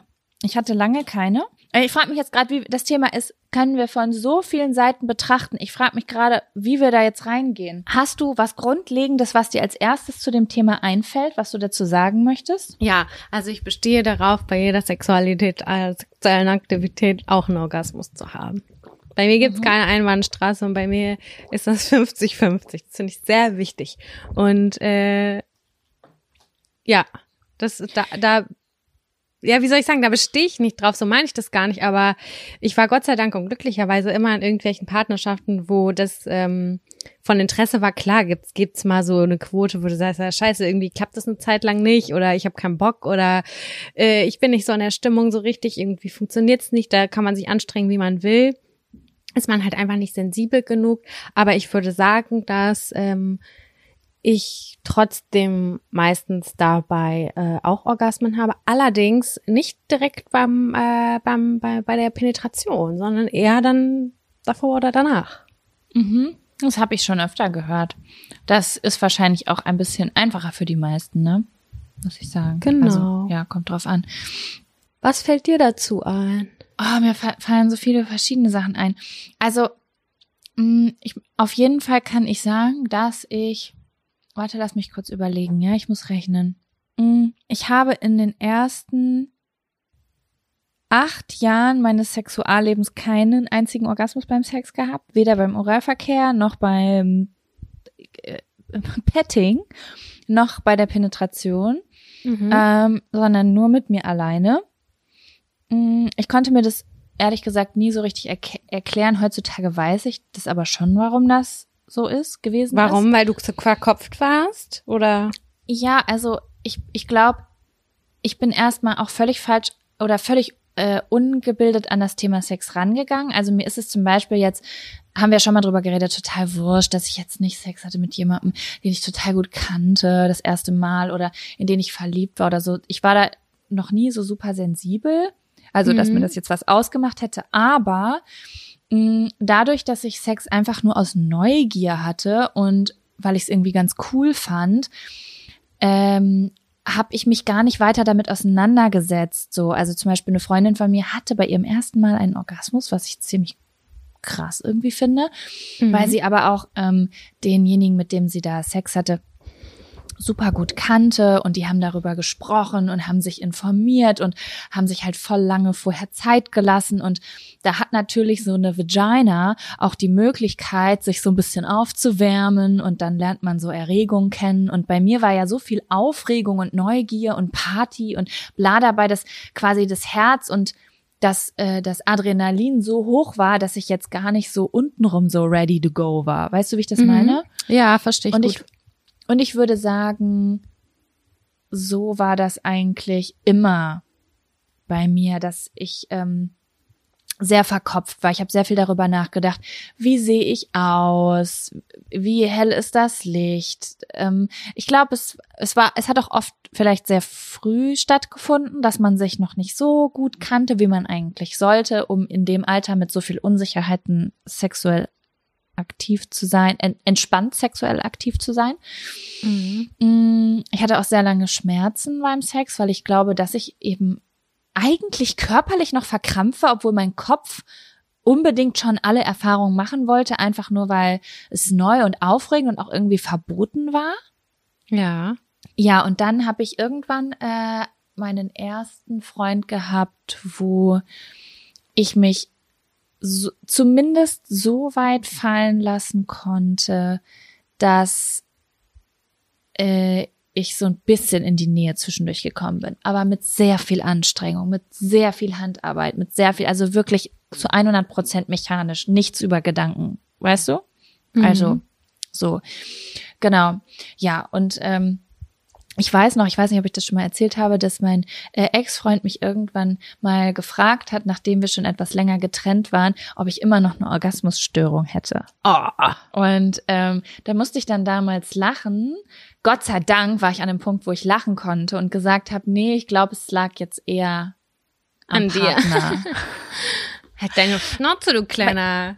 Ja, Sack. und das, das war auch ähm, wirklich so, weil ich äh, jetzt das erste Mal auch in einer Beziehung bin, wo sich mein Gegenüber, ähm, wo ich mein Gegenüber sehr gut kenne und der sich auch wirklich richtig doll viel Zeit genommen hat. Hm. Also ich wusste das vorher gar nicht, dass ich diese Zeit brauche. Es hat einfach alles immer sehr schnell und sehr verkopft stattgefunden. Und das war das erste Mal, dass ich mich richtig sicher gefühlt habe, dass jemand sich richtig doll Gedanken um mich gemacht hat. Mehr das als um sich so, selber. Ich, ich, ich würde niemals mit jemandem schlafen, der nur an sich denkt. Wirklich nicht. Das kann ich nicht. Ich hatte. Aber ich wusste das nicht mal vorher, dass jemand nur an sich denkt oder zuerst an sich denkt. Und ich glaube sogar, dass manche Partner, die ich hatte, auch gar nicht wussten, wie man es anders macht. Die, Wahrscheinlich. Irgendwann ist es halt einfach passiert. Da war man halt einfach fertig. So, ich glaube, weiß dass wenn man ganz jung ist, dass es insgesamt sehr schwierig ist, irgendwie sich auf die Körper einzulassen und irgendwie Techniken schon ausprobiert zu haben, weil niemand ist ja mit einem goldenen Löffel im Mund geboren. So, nein, überhaupt Genau. nicht. Es ist irgendwie, das muss erlernt werden und trainiert werden. Und ich habe, ich habe jetzt noch Freundinnen, die die strugglen so hardcore doll mit sich, weil die sich nie fallen lassen können und noch nie einen Orgasmus gehabt haben beim Sex, auch mit Mhm. Ü30. Also es ist halt einfach so. Und dann war ich so erstaunt, weil ich habe so gesagt, so nein, das kann ich mir nicht vorstellen, weil ich mit jedem Menschen, mit dem ich äh, Sex hatte, konnte ich, hatte ich einen, einen, einen Orgasmus. Aber ich war auch in jeden Menschen verknallt. Das heißt, für mich war das mehr als nur ein Tinder-Date, mit dem ich rumvögel oder so, ein bisschen. Ich will das gar nicht romantisieren oder es war so. richtig mit so Erotik und Gefühlen verbunden, ne? Ich war so verknallt, ich hätte vor, der, vor Aufregung kommen können. So Ja, ist das und, bei ach, mir. Das ist halt das Schöne. Und genau so war das dann. Man fühlt sich dann ja auch irgendwie sicher und aber auch leidenschaftlich. Ne? Total, voll. Ja. Und dann, wenn man dann irgendwann auch noch offener darüber sprechen kann, was einem gut tut oder was einem gut gefällt, so, hey, bezieh doch meine Oberschenkelinnenseiten mit ein oder ich bin, finde meine, ich mag das gerne, wenn ich an den Brüsten dabei angefasst werde oder sonst Ja. irgendetwas. Wenn man dann irgendwann an dem Punkt ist, da war ich mit 17 nicht und mit 18 auch noch nicht, das zu sagen, dann hat man irgendwann so seinen Dreiklang und denkt so, geil. Jetzt, jetzt passt das alles.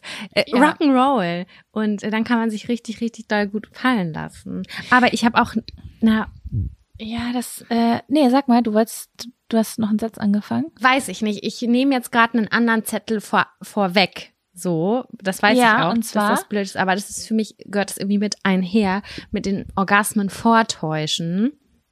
Oh, ja, nimm das gerne mit rein. Weil das finde ich auch schwierig. Ich finde das schwierig dahingehend und ich finde, dass man das eigentlich nicht machen sollte, weil damit ist keinem geholfen. Euer Gegenüber weiß nicht, dass es nicht geklappt hat. Ihr seid nicht zufrieden. Ey, wenn ich mir für Sex vorstelle, ohne irgendwie selber meinen Anteil davon zu haben, dann finde ich das richtig frustrierend. Ja, Und- es kommt aber auch drauf an, ne? Also das Ding an der Sache ist, zum Beispiel manch, ich habe letztens gehört, dass richtig viele Frauen einen Orgasmus vortäuschen, damit der Partner sich besser fühlt. Und das ist zum Beispiel bei mir nie so gewesen, sondern äh, ich fand immer alles, also zu Zeiten, wo ich da Probleme mit hatte, also was heißt Mhm. Probleme, wo ich einfach äh, nicht, in, nicht mal in die Nähe davon gekommen bin, war ich richtig erregt bei allem davor. Und sobald das Ding da drinnen war, war das vorbei. Mhm. Es war so, ich konnte damit nichts anfangen. Ich war da nicht sensibilisiert irgendwie. Und ähm, ich habe dann den Orgasmus vorgetäuscht, weil wenn du so sehr äh, orgasmisch oder erregt wirst, dann ist, dann kommt der andere ja auch schneller, der schneller fertig. Ja, das stimmt, das stimmt. Und weiß, ich habe ich habe das. Aber da ist natürlich, da hast du recht, niemandem mitgeholfen. Aber man, ähm, man muss natürlich auch offen sein, dann zu kommunizieren und zu sagen, was da nicht stimmt, ne? Also ich habe das dann, wenn das nicht geklappt hat, habe ich gesagt, du, sorry, irgendwie bin ich heute zu angestrengt, irgendwie klappt's heute bei mir nicht. Ein andermal wieder oder so. Also ich sag das dann schon auch. Also also kurz ein paar Worte dazu zu sagen, finde ich auch irgendwie nett und respektvoll irgendwie.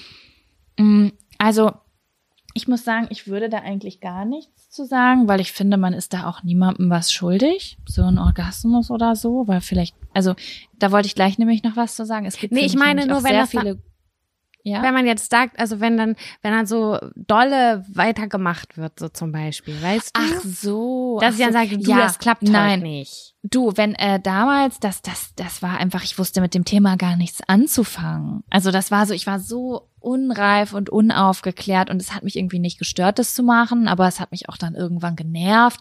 Es war so wie abspülen. Mhm. Weißt du, so, da, ich habe da jetzt kein Trauma von mitgenommen oder so. Sondern es war so, ja, okay, das davor finde ich ganz gut und ab jetzt so, ja, okay, habe ich auf die Uhr geguckt.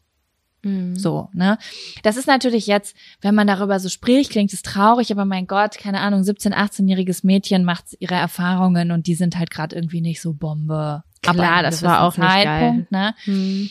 Aber ähm, ja, also wenn ihr damit Probleme habt, wirklich offen kommunizieren, darüber sprechen, ähm, im Optimalfall natürlich mit jemandem, einem Partner oder einer Partnerin, der ihr vertraut, der dem ihr vertraut. Ähm, was ich aber noch sagen wollte, ähm, ah, ja genau, äh, als wir in Bielefeld gewohnt haben, war ich bei einem Gynäkologen und Mhm. äh, der hat mich danach gefragt. Also es war das erste Mal, dass ein überhaupt ein Gynäkologe mich gefragt hat nach meinem Sexleben. Mhm. Und der Was hat mich er denn gefragt, ob, der hat mich gefragt, ob ich Orgasmen habe. Und das fand ich Okay. super krass, aber der war so, das war so, weiß ich nicht, eine ganz angenehme Person auf jeden Fall. Und dann habe ich halt gesagt, nee, ich habe da Probleme mit. Also ich habe jetzt schon ein sehr gutes Sexleben, aber ich komme jetzt, also ich, ich komme da jetzt nie zum Ende oder so. Und dann hat der, er gesagt, na ja, wenn Sie das bei sich selber machen, wie machen Sie das denn und wo machen Sie das? Und dann Oh habe ich gesagt, Echt? Das hat er gefallen. Ich, ich Ja. fühle mich gerade richtig, richtig unwohl, Jaco. Wirklich? Ja, Ja, das war gar super. kein, der war, das war ein ganz cooler Typ. Also, der war so, wie so ein, wie so ein Kindergärtner. Oh Gott, das klingt gerade, so, ich möchte, der hatte überhaupt nichts Pädophiles, bitte nicht falsch verbinden, aber so eine, so eine warme, aufgeklärte Art und Weise. Ne? Also so, dass es Okay. nicht unangenehm für mich war. Und dann habe ich das halt gesagt, so eher außen. Und dann hat er gesagt, na ja, wenn sie dann, wenn sie mit ihrem Partner sexuell aktiv sind, dann können sie das ja auch außen zum Beispiel machen, wenn sie das zum Beispiel brauchen, weil das innen nicht so richtig für sie reicht. Ja. Und ähm, das habe ich dann damals meinem Partner gesagt und damit habe ich dann angefangen und so begann dann die grüne Welle. so und ähm, was ich worauf ich aber hinaus wollte war, dass ich ähm, äh, ich weiß nicht, ob du darüber sprechen möchtest oder ob dir das zu intim ist, aber es gibt ja verschiedene Arten von Orgasmen. Ja. Das und stimmt. es gibt ja die internen und halt die klitoralen Orgasmen. Und ähm, ja, ich war da ja bei so einem Workshop und habe äh, vor letztes Jahr und habe da sehr viel drüber gelernt. Und die Frau hat dann zum Beispiel gesagt, wenn man äh, wenn man zum Beispiel lernen möchte, auch interne Orgasmen zu haben, ohne dass man da jetzt groß draußen außen dran was machen muss, dann sollte man erstmal eine Zeit lang zum Beispiel aufhören, Orgasmen zu erwarten und sich einfach gehen lassen. Weil ich weiß nicht, wie das bei dir ist, aber bei mir ist das voll doll so, dass wenn ich unbedingt einen haben will, bin ich nicht so im Flow, wie wenn ich einen haben will. Muss ich gerade drüber nachdenken. Aber ich meine jetzt bei der Penetration. Wenn ich jetzt zum Beispiel mir gar keine Gedanken darüber mache und einfach laufen lasse, dann finde ich es einfach richtig gut und genieße alles und denke über gar nichts nach und es ist mega gut, aber ich komme vielleicht nicht da an, wo ich unbedingt ankommen will. Wenn ich aber unbedingt da ankommen will, dann muss ich da irgendwie Hand anlegen und es ist schon dann ein bisschen anstrengender und dann komme ich so ein bisschen aus diesem Flow raus, aber ich krieg sozusagen den Abschluss. Ja. Ich weiß nicht, ob jemand versteht, was ich sagen will. Genau. Und deswegen fand ich das ganz schön, was sie gesagt hat. Also sie hat gesagt, dass ähm, es natürlich der erste Schritt erstmal ist, dass natürlich beide Menschen wollen, dass der andere das Optimum davon rausnimmt und dass sich beide Menschen dafür interessieren, dass der andere eine gute Zeit hat und es, wie du eben gesagt hast, keine Einbahnstraße ist, dass man aber auch nicht notgedrungen bei jedem Sexualakt äh, an diesem Orgasmus so doll festhalten muss. Also dass man auch also sich einfach mal gehen lassen darf, ohne sich darauf zu konzentrieren, zu irgendeinem Abschluss kommen zu müssen. Und dass es vielleicht auch mal okay ist, wenn das nicht passiert oder dass man das dann im Nachgang auf eine andere Art und Weise macht, wenn man das möchte. Aber dass man, dass es auch mal cool sein kann, wenn man, wenn das nicht passiert. Also dass der Weg manchmal schöner ist, wenn das Ziel nicht so stark fokussiert wird. Also ich finde auch, dass man das Ziel, also ich habe ja keinen Sex, weil ich jetzt zwingend einen Orgasmus haben will, sondern ich habe meistens Sex, weil sich das ergibt. So, weil man sich irgendwie nahe sein will. Und das ist halt irgendwie ein nices Topping. Und ähm, ich kenne das, wenn man total angespannt ist und denkt, ja, okay, ich will das, dann klappt es bei mir tatsächlich auch nicht. Und wenn ich aber total locker flockig bin und mir irgendwie keine Gedanken mache oder irgendwie voll entspannt bin, dann weiß ich safe. Also ich weiß an neun von zehn Fällen, dass ich kommen kann. Und äh, ich weiß auch, dass das je nach nicht je nachdem, welche Knöpfe gedrückt werden, ob das halt klitoral oder vaginal ist. Irgendwie habe ich da überhaupt gar keine Probleme mit. Und ähm, aber ich ich kann- gut. ich könnte jetzt zum Beispiel nicht, das meine ich jetzt vollkommen ernst, ähm, bei dem beim normalen äh, Sexualverkehr, da kann ich keinen klitoralen Orgasmus, äh, das funktioniert nicht. Da, da wird Ja, das kann ich nur mit Handarbeit. Also da lege ich zusätzlich Hand an. Genau. Oder Manchmal. halt, oder ich kann das, oder das kommt vorher oder im Nachhinein. Also wann, an welchem Punkt während dieses gesamten Aktes ein Orgasmus eintritt, das ist mir total schnurzpiep egal. Das ist mir natürlich auch schnurzpiep egal, aber ich glaube, dass das in den Köpfen vieler Menschen schon ähm, ein bisschen verkrampfter ist. Also ich glaube schon, dass es einige auch vor allen Dingen oder hauptsächlich auch Frauen gibt wahrscheinlich, die da ähm, denken, sie sind jemandem ein Ziel schuldig oder für sich selbst irgendwie so dieses naja, so wie wenn, da, keine Ahnung, du willst halt irgendwie so die Belohnung am Ende haben oder den Abschluss, das Gefühl eines Abschlusses, weißt du? Ja. Und ich fand den Gedanken einfach ganz schön, weil ich das nämlich von äh, mir kenne, vom Sex, dass ich ähm, da äh, mit meiner Hand oder mit der Hand meines Partners nachhelfen muss und dann ist es so ein bisschen wie so, oh, jetzt will ich da auch ankommen und dass es manchmal ganz schön ist, einfach dieses Ziel nicht zu haben. Das wollte ich nur sagen, weil bei manchen Leuten, also bei mir ist es auf jeden Fall so, dass es manchmal nicht einfach so float, dass ich ohne da irgendwo Hand anzulegen, einfach mit Penetration zum Ende komme. Mm, Das ist ganz wichtig, dass du das nochmal sagst, weil durch deine Beschreibung habe ich gerade nochmal auch wahrgenommen, wie unterschiedlich das alles sein kann. Also das ist natürlich jeder Akt ist so individuell, dass man da gar kein so ein, ja, so ein allgemeines Rezept irgendwie hat. Also, was ich damit sagen will, ist, durch deine Beschreibung gerade habe ich, den- habe ich gerade nur noch mal gemerkt, dass bei mir der Ablauf einfach komplett anders ist. Also, ich weiß zum Beispiel, bei mir ist es so, ich habe meistens beim Vorspielen einen Orgasmus auf unterschiedliche Art und Weisen. Mm. Und ich habe meistens, und, und danach habe ich dann einen normalen Geschlechtsverkehr, sozusagen.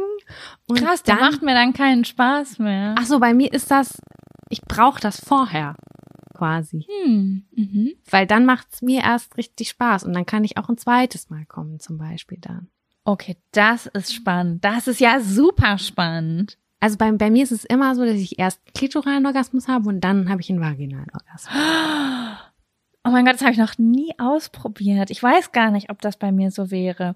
Weil ich bei bin mir so ist es nämlich relaxed nach einem Orgasmus, so krass relaxed, dass du bei mir, dass das so schnell geht, das ist richtig toll, weil ich dann merke, ah, okay. Und dann musst du mal darüber, darauf achten, so die äußeren Schamlippen mit einbeziehen, die inneren Schamlippen mit einbeziehen, so wie sensibel das Ganze ist. Und dann dazu der Sexualakt, das ist schon, kann, kann ich empfehlen. Okay, das, das finde ich super krass, weil es ist nämlich so, dass ich sozusagen auf dieser langen Reise von sieben, acht Jahren ohne Orgasmus mit einer zweiten Person, bei mir alleine hat das alles mal super geklappt, ähm, gemerkt habe, dass ich mit innen drin, dass da halt nicht so viel passiert. Und ich habe auch gelernt bei diesem Orgasmus-Workshop, dass super viele Frauen da verkrampft sind, ähm, ein Trauma haben äh, oder gar mhm. nicht sensibel sind. Also dass die Nervenenden da einfach gar nicht äh, so aktiviert sind. So, hey, hier passiert was Cooles. So, ne? Mhm. Und dass man das aber halt sensibilisieren kann. Und deswegen äh, bei mir ist es nämlich immer, dass es, also dass der Orgasmus immer bei der Penetration stattfindet, aber mit zusätzlicher Hilfe von außen. Und dass ich jetzt diese zusätzliche Hilfe von außen weglasse, damit ich meine Nerven da drinnen so sensibilisiere, dass dass alles sensibler wird, weil umso ah, sensibler das da unten ist, desto mehr Erlebnis hast du ja. Weißt du? Ja. So ja, round 360 Grad Erlebnis. Genau, deswegen äh, mega spannend, dass du das erzählt hast. Das wäre, ich, das ist jetzt einfach mal ein Tipp, den nehme ich wie mit den äh, Croutons mit nach Hause.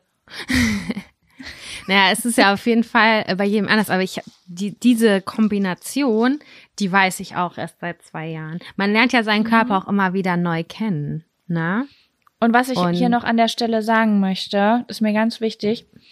Wenn ihr noch nie einen Orgasmus hattet oder ganz doll Probleme damit hat, ich kann euch das nur wärmstens ans Herz legen. In allen deutschen Großstädten gibt es so Vagina-Workshops. Das klingt alles super merkwürdig. Es gibt eine Folge im Podcast Me Time von Ines Agnoli. Äh, die Folge heißt, glaube ich, äh, äh, Vagina Kung Fu oder sowas. Mhm. Die ist da bei so einem Workshop, da kann man mal reinhören, wie das ist. Das klingt alles super verrückt, aber das macht wirklich was mit einem. Und da lernt man so ein bisschen so eine Verbindung dazu zu kriegen und den Körper neu kennenzulernen, wenn ihr da alleine Toll. Probleme mit habt. Weil egal wie alt ihr seid, ne, auf diesem Workshop, wo ich war, da waren Frauen, die waren 40, 50 Jahre und haben da erst angefangen, weil die traumatisiert waren von äh, einem sexuellen Übergriff und so ihren Körper neu kennenzulernen. It's never too late und es lohnt sich auf jeden Fall. Finde ich gut, dass du das nochmal ergänzt hast. Das ist echt super wichtig. Ja. Es ist ein ja. total spannendes Feld. Ich, ich habe da auch irgendwie noch nie so äh, so detailliert irgendwie drüber gesprochen, sag ich jetzt mal. Es ist auch gerade. Ich auch nicht unangenehm. Aber auf der anderen Seite ist es natürlich äh, fair, auch darüber zu sprechen. Ich weiß, das ist, das ist bei mir, dass ich sehr einfach, also Glück habe, sehr leicht kommen zu können. Und äh, das war natürlich auch nicht immer so. Und ich hatte auch Zeiten, habe ich zwei Jahre, wie gesagt, gar keine Libido gehabt. Da wollte ich nicht mit der Kneifzange angefasst werden. Und äh, mhm. äh, man hat Phasen im Leben. Das läuft mal besser und das läuft mal schlechter, je nachdem, wie der Gemütszustand so ist und auch der physische ja. Zustand wahrscheinlich. Ne? Also mit Voll. Darmproblemen Sex haben ist halt einfach eine abartige Sache. Will ich nicht. Will ich nicht. Voll. Mit einem Blähbauch. Oh. Immer schön Sauerkraut und Joghurt essen. Und dann läuft das in der Kiste. Ja. Vielleicht, äh, vielleicht greifen wir das Thema irgendwann nochmal auf. Ich finde es super, super spannend. Also ich finde auch, dass das noch nicht ausgereizt ist, gerade an der Stelle, aber ich finde es für heute irgendwie gut und ausreichend. Was meinst also du? Also ich sehe, wir haben auf der Liste für die nächsten Wochen auf jeden Fall noch Sextoys stehen, was wir schon mal so angerissen haben, aber ich finde, da können wir noch mal deeper reingehen in das Thema und da kommen wir bestimmt auch noch mal darauf zurück. Ja, da habe ich auch neue Erfahrungen gemacht, die ich auch gerne teilen möchte. Ich möchte auch gerne neue Erfahrungen machen und ich möchte von dir eine persönliche Beratung haben, damit ich auch gut recherchiert mit einem ausgearbeiteten Referat in die zukünftige Folge eintreten kann. Fantastisch, gerne, so machen wir das. Ja. Okay. Uh, das wird ja noch richtig juicy hier. Ja. Bin ich so, dass das ist, oh. das keiner aus meiner Familie die Geduld hätte, diese Folgen bis zu Ende zu hören. Das ist jetzt unser Geheimtipp, dass wir die ganz, der ganz heißen Themen mal erst ganz zum Schluss auspacken. Wirklich, weil Generation X ist, kommt nicht bis zur Minute 65 oder so. Ja, das stimmt. Ach, Jaco, es war mir wieder ein Fest, mit dir zu quatschen. Äh, ich grüße alle unsere HörerInnen und wünsche euch noch einen schönen Tag. Knutschi, knutschi an euch Tschüss. da draußen. Tschüssi.